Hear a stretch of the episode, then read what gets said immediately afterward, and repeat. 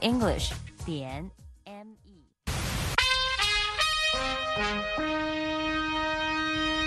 美国之音现在继续播送中文节目。美国之音时事经纬。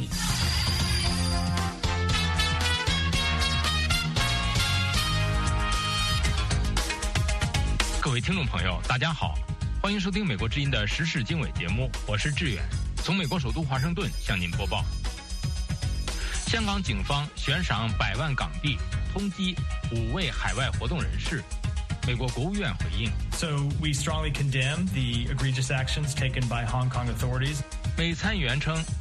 美国应主动挑战反制中共扰乱台湾。Xi Jinping and Putin and the Ayatollahs in Iran fear their own people. 日餐馆中国人禁止入内，小粉红踢馆导致更多反感。百分之八十的日本人对中国一直都没有好感。日本人の対中感情は悪化の一途をたどっています。美国之音时事经纬，更多新闻内容，欢迎收听。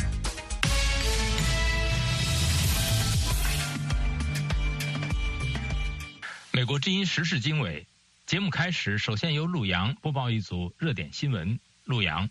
好的，志远。白宫国家安全顾问杰克·沙利文 星期五十二月十五号表示，美国和以色列正在讨论何时减缓加沙战争的烈度，以便更准确地打击哈马斯领导人。但是双方都认为，加沙的战事还将持续数月之久。沙利文在与以色列官员会谈之后，星期五又与巴勒斯坦权力机构主席阿巴斯举行会晤，双方讨论了加沙地带战争结束后的未来。而一位美国高级官员表示，加沙的未来可能包括让2007年哈马斯掌控加沙后被他们赶出加沙的巴勒斯坦安全部队重返加沙。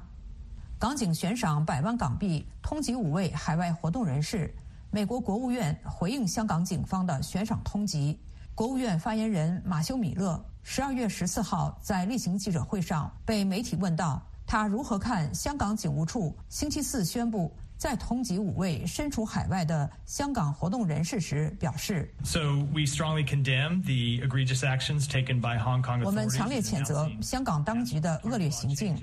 香港当局宣布修改国家安全法，并宣布一份针对海外民主倡导者的新悬赏名单，这公然无视国际准则、民主和人权。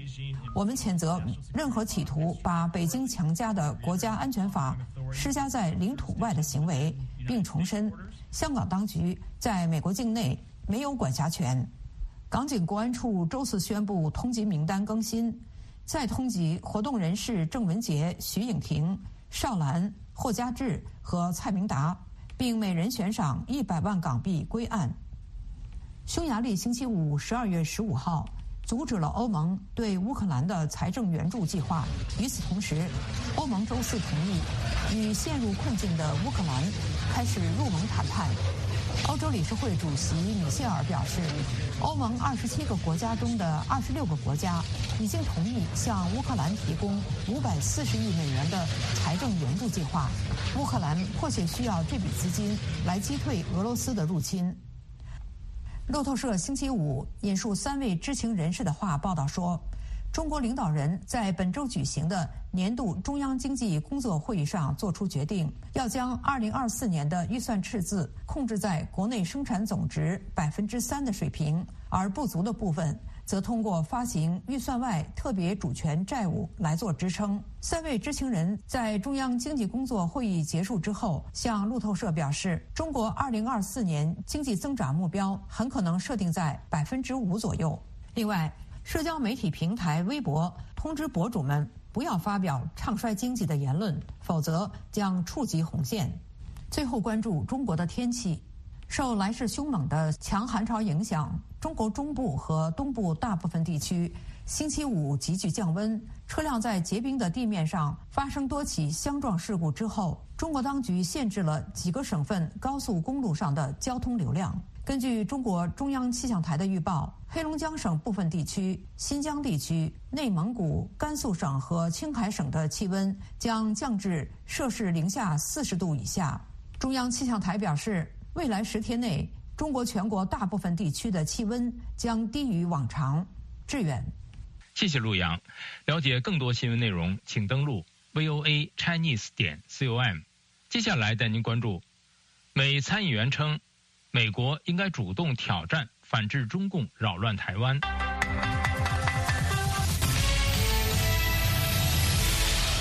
美国之音时事经纬，台湾一个月后将举行二零二四年总统大选，外界对中国可能加大施压和干预的担忧也在加深。不过，有美国联邦参议员表示，美国不仅应该与民主台湾共同抵抗中国的压力，更要对独裁主动出击。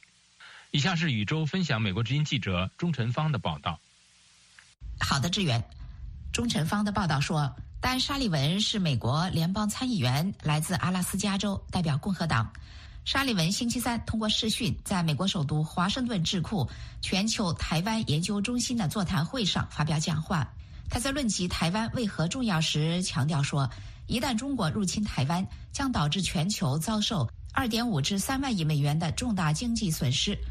东亚地区第一岛链也将失守，中国将得以扼住近处太平洋的咽喉，而美国也将在其对手眼中失去军事可信度，以规则为基础的国际秩序进一步受到腐蚀。沙利文认为，要避免台海发生战争，必须采取三重阻遏措施，这包括强化台湾防卫能力、加强美国对台海冲突的反应能力，以及对中国入侵台湾实施毁灭性的经济与金融制裁措施。这也就是他提出的“与台湾站在一起”法案的主要内容。沙利文说：“没有人想要台海发生战争，不过要避免战争发生，并不是通过软弱，而是要通过实力取胜。”美国之音询问沙利文参议员，面对即将举行的台湾选举，外界对中国可能加大对台湾施加压力，并且干预台湾选举有许多的担忧。沙利文回复说：“这次美国必须利用台湾选举对中共主动出击。”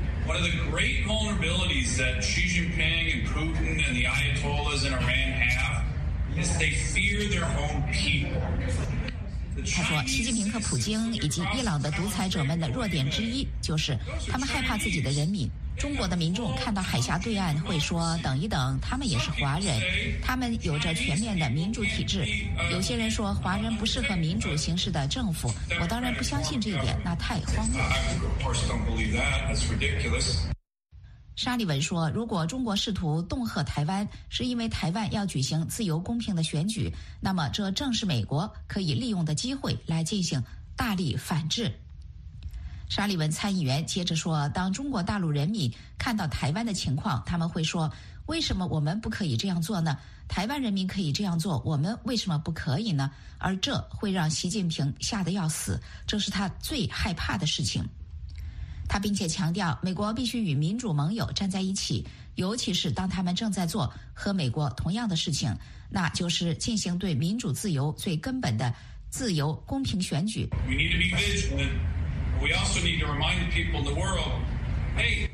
沙利文参议员说：“所以我们需要保持警觉，但我们需要提醒世界上所有的人，告诉华人们，你们也可以举行选举，不应该由一个人告诉十四亿人他们如何选择生活方式。我认为习近平和中国共产党感到非常紧张，我们应该利用这一点。”此外，钟晨芳的报道还说，在本次座谈会上，全球台湾研究中心还发布了一份新报告，题目是“强化美台伙伴关系的”。地缘经济策略报告对强化美台经济关系以及加大台湾经济安全与韧性提出了多项建议，这包括加强美台网络安全与科技合作。美国国土安全部应该把台湾纳入网络风暴演习，以及美台应该洽谈签署双边贸易协定等等。志远，谢谢宇宙分享美国之音记者钟晨芳的报道。北参议员称，美国应主动挑战。反制中共扰乱台湾，了解更多新闻内容，请登录 voa chinese 点 com。接下来带您关注 COP 二十八落幕，中国表态支持减排，却为何拒绝签署三大气候协议？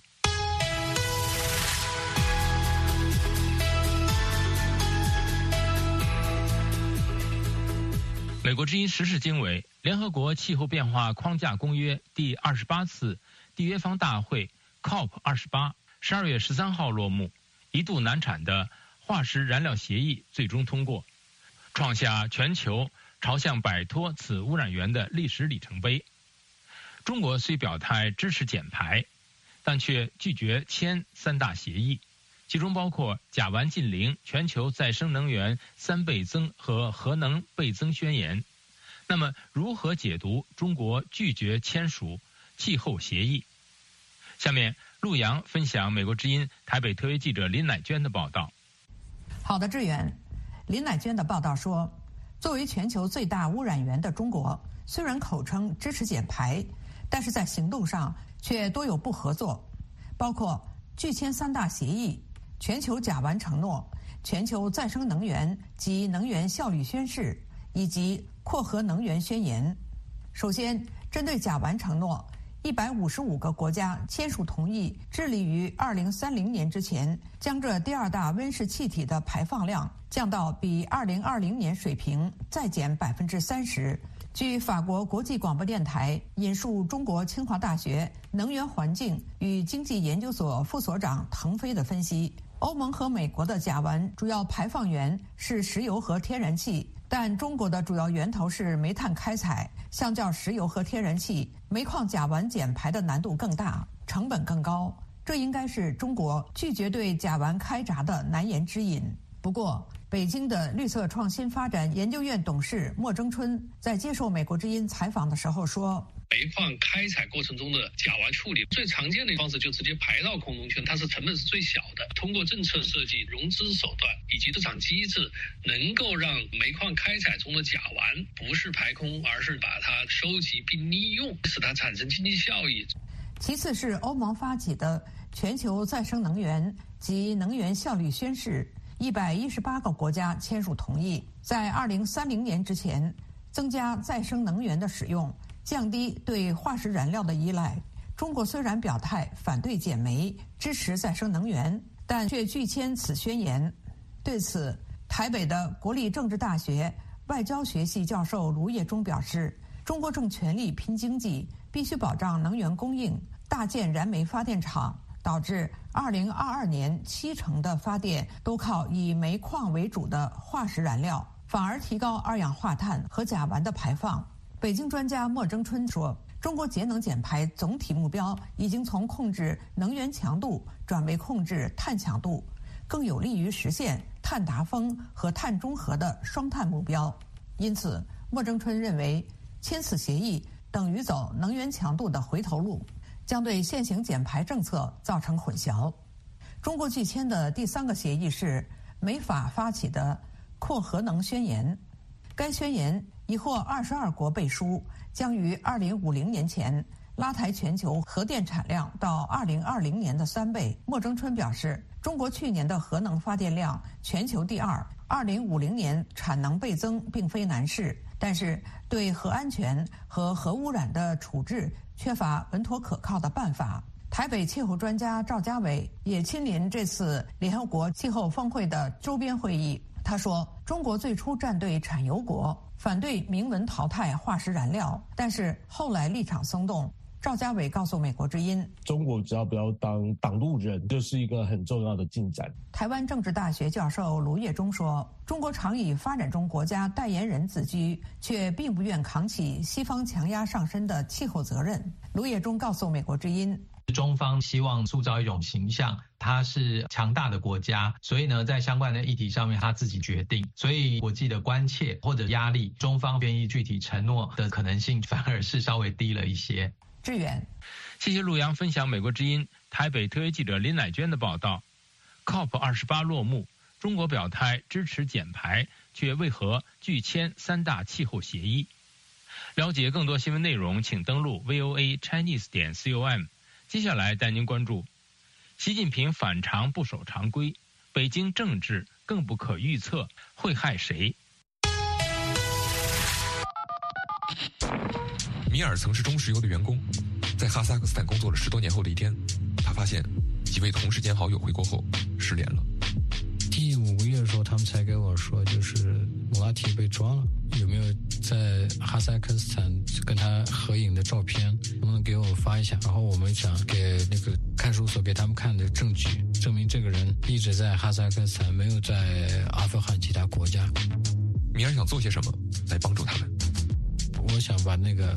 我的同事捞出来，是为了我自己啊，也为了救他。了解的越多，他越觉得这事不那么简单。他有股抑制不住的冲动。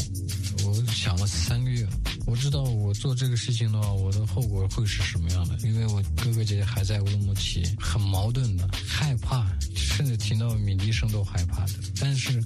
这个是我必须要做的。他踏上了一段无法回头的征途。欢迎收听《岳阳电话》第二季《少数派》，我是吴阳。美国之音时事经纬。中共领导人习近平第一次缺席关键年度中央经济工作会议一半的日程，前往越南进行国事访问。这是习近平第三任期内有悖于中共常规且无任何解释的做法的最新举动。美国罗耀拉大学商学院副院长丁洪斌教授告诉美国之音：“那像这样的情形啊，其实如果说还是有个理由的，那或者事后证实真的是有个什么事情发生的时候。”那这个我们没有人会说它是对于常规的破坏，或者是对于某一种呃政策周期的破坏。但是呢，习近平接二连三连续几年呃在不同的领域，他虽然说这是第一次没有参加完这个呃经呃经济工作会议，但是他这一次这个提早离开，加上最近他打破常规的一些举动，再加上。中国政府呢，在某些地方开始陆陆续续出现不透明化加深，或者是说透明化程度减低的这样的作为。我我举两个简单的例子讲透明化这个部分。一个呢是这个中国不再公布它的失业数字，然后另外一个呢是最近这几年的消息，就是呃中国把它的那个司法文书裁判的这个呃网网站，就是公布司法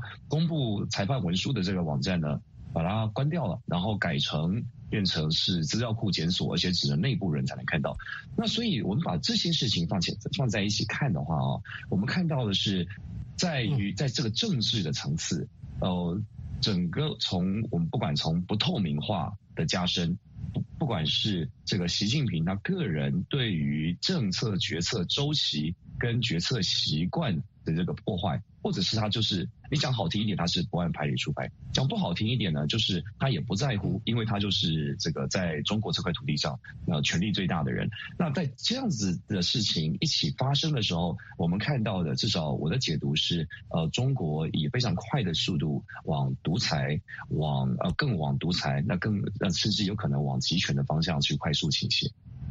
那么，如何看习近平偏离制度化的理政？美国三一学院经济系荣休教授文冠中博士说：“我我觉得，这个习近平上台其实就是不按常理，呃出牌的呃一个一个典型。因为我记得那一次呃预定的他要呃会见那个新加坡的总理和那个美国的国务卿希拉里那个克林顿，但是他拒绝出场，呃原因是因为他跟党内的老大们。”还没有谈妥那个权力的呃交接，就是他是不是能够得到全部的权利，还是呃要按照那个以前那个常规，那个中央军委主席呢由前任的这个总书记这个担任两年或者更长的时间，那么最后他是得到了所有的权利，然后再出场的，所以呢就是说他的呃呃登台可以说是正在改变这个。就是从改革开放以后，这个形成的一些常规，所以呢，我觉得不会很奇怪，就是他那个以后会有更多的这种呃违反常规的，也就是以前的这些常规，而建立他自己的常规。呃，他现在呢是这样，就是说对什么东西感兴趣，他会抢过来，就是这个事情不是他本来不是他干的，按常规应该是总理干的或者其他人干的，他都抢过来。但是呢，他如果对这个东西已经失去兴趣。兴趣了，呃，或者觉得自己没什么成就，没什么可以夸耀的东西了，呃，他就随便的去跟分给别人干，好比说防御的时候啊，或者是这次那个那个出席那个国际会议，因为他在那个南非就丢脸了嘛，所以他也觉得没没什么没什么意思。以上是丁洪兵教授和文冠中博士参与《时事大家谈》节目讨论，习近平反常不守常规。北京政治更不可预测会害谁。接下来带您了解，日本餐馆中国人禁止入内，因小粉红踢馆，或使日本年轻人更加反中。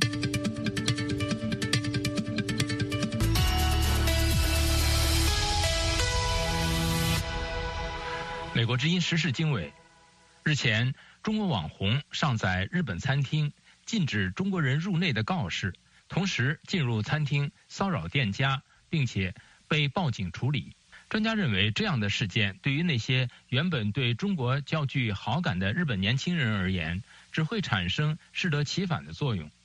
而日本民众日益恶化的对华情绪，也使得日本政府迅速提升防卫能力。以下是宇宙分享美国之音驻台北特约记者向玲的报道。好的，志远。今年八月底，日本宣布排放福岛核处理水，中国立即宣布禁止日本水产品输入，日中关系越发恶化。向玲的报道说，网名“油头四六分”的中国网红长期旅居日本，他曾经报警投诉日本餐厅注明致中国人本店食材都来自福岛。而在不久前的十二月九号，他再度投诉东京西太后中华料理餐厅。这个餐厅在门外张贴禁止中国人入内的告示。他并且进入店家与老板理论，被老板报警处理。他还说，已经发展成了外交问题。日本警方指出，消费者能不能进入一家商店要看店家的意愿，店家依法有权张贴这份告示。向林的报道说，视频上传之后，引发了日中两国民众的激烈反应。有日本民众在 X 平台发表言论，希望中国人滚出去，越来越讨厌中国人，任何地方都不让中国人进来，甚至建议这个餐厅把店名改成六四天安门。日本国际教养大学中国研究助理教授陈佑化在接受美国之音采访时表示，这类事件对未来的日中关系影响更大。这种在网络上的冲突很容易造成年轻人在心理学上的旋转门效应。陈优化告诉美国之音：总体来说。百分之八十的日本人对中国一直都没有好感，但日本十八岁到二十九岁年轻人却是对中国最有好感的一个群体，而他们也正是 Twitter 跟抖音的主要用户。中国网红与后续许多模仿者在社交媒体上拍摄影片去骚扰日本店家，刺激日本网友。他们也开始翻出中国国内店家也有许多歧视日本人的标语。这个过程呢，都会让原本对中国有好感的这群日本年轻人呢，进一步暴露在反中厌中的资讯当中。日中关系研究者、日本福冈县民间组织主管石井洋子表示，日本社会对于中国的嫌恶感一直没有减低，特别是中国自己造成严重污染时还抗议他国的行为，这也让年轻人不能接受。日本人の対中感情は悪化の一途をたどっています。 石井洋子说：“日本对华情绪正在持续恶化中，有越来越多的舆论认为我们应该坚决反对中国。日本政府正迅速地加强包括冲绳在内的防卫能力。我相信这是受到民众对华情绪恶化的支持。”石井洋子并且指出，中国核电厂向海洋排放污水中的氚含量是日本核电厂数十倍。北京的天空也被中国自己污染到全白。而中国造成这样的严重空气污染，还被西风吹到了日本。当然，这让日本人越来越讨厌中国，甚至一反常态的开始支持日本提高针对中国的防卫能力。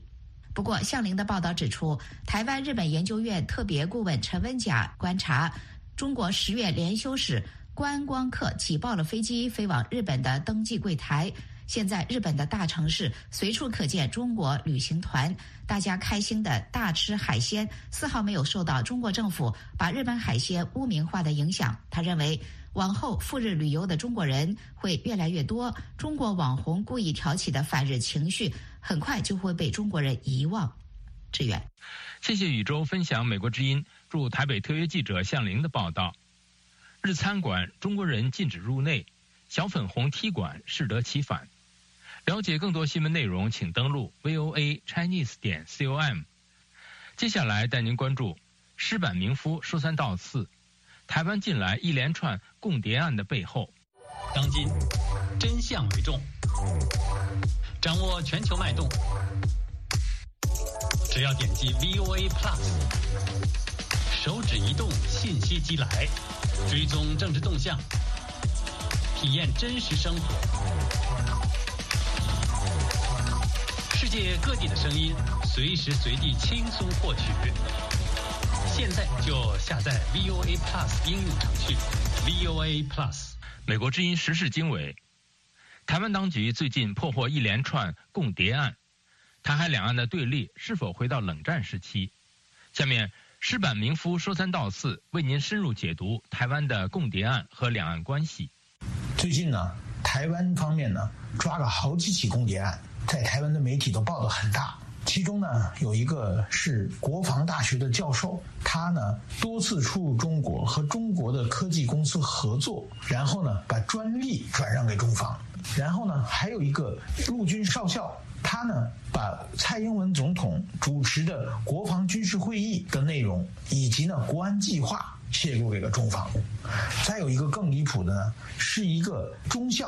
他呢是操纵直升飞机的。他和中方约定，在今年六月份，中国的航空母舰山东号路过台湾海峡的时候，他呢驾机起义，然后呢把这个直升飞机呢降落在山东舰上。这艘直升飞机呢是切努克美国生产的一个直升飞机，现在美军也在用，呃，韩国的军队也在用，日本自卫队也在用，当然台湾的国军也在用。如果这辆飞机呢交给中国的话呢，中国呢将掌握美国、日本、韩国的很多军事方面这方面的机密。所以中方承诺呢，如果你驾机过来的话呢，要给你一千五百万美金，另外呢要把你的中校的家人搬到泰国去，要。给他们办永久居留签证，也就是协助家人一起海外逃亡。当然，这件事没有成功，被台湾的官方事事先呃得到了消息，呃把这位这个中校控制了起来。台湾的总统大选是已经接近了，爆出这么一连串的共谍案呢，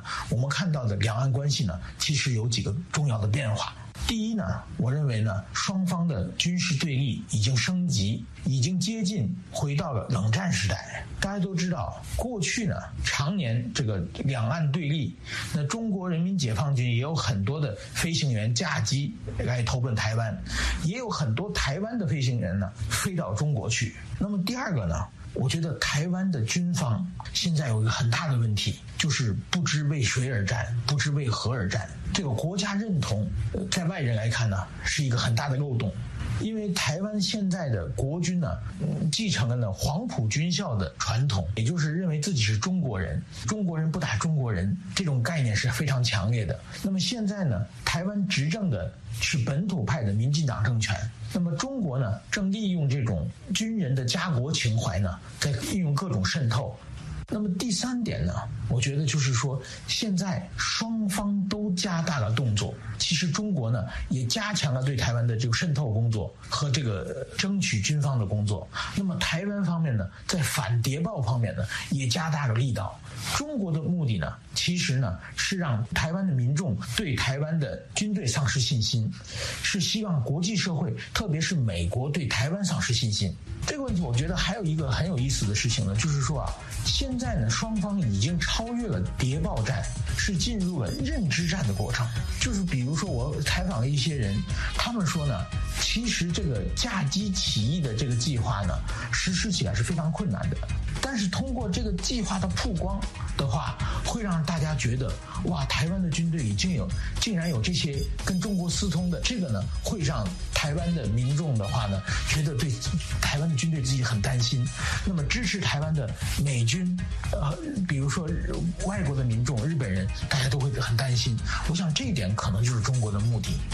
以上是美国之音专栏节目《石板明夫说三道四》。台湾近来一连串共谍案的背后，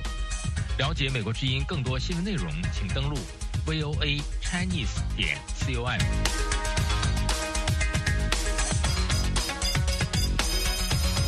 各位听众，今天的时事经纬节目就播送到这里，感谢您的收听。这次节目的编辑是陆阳，导播是宇宙，我是志远，我们下次节目再会。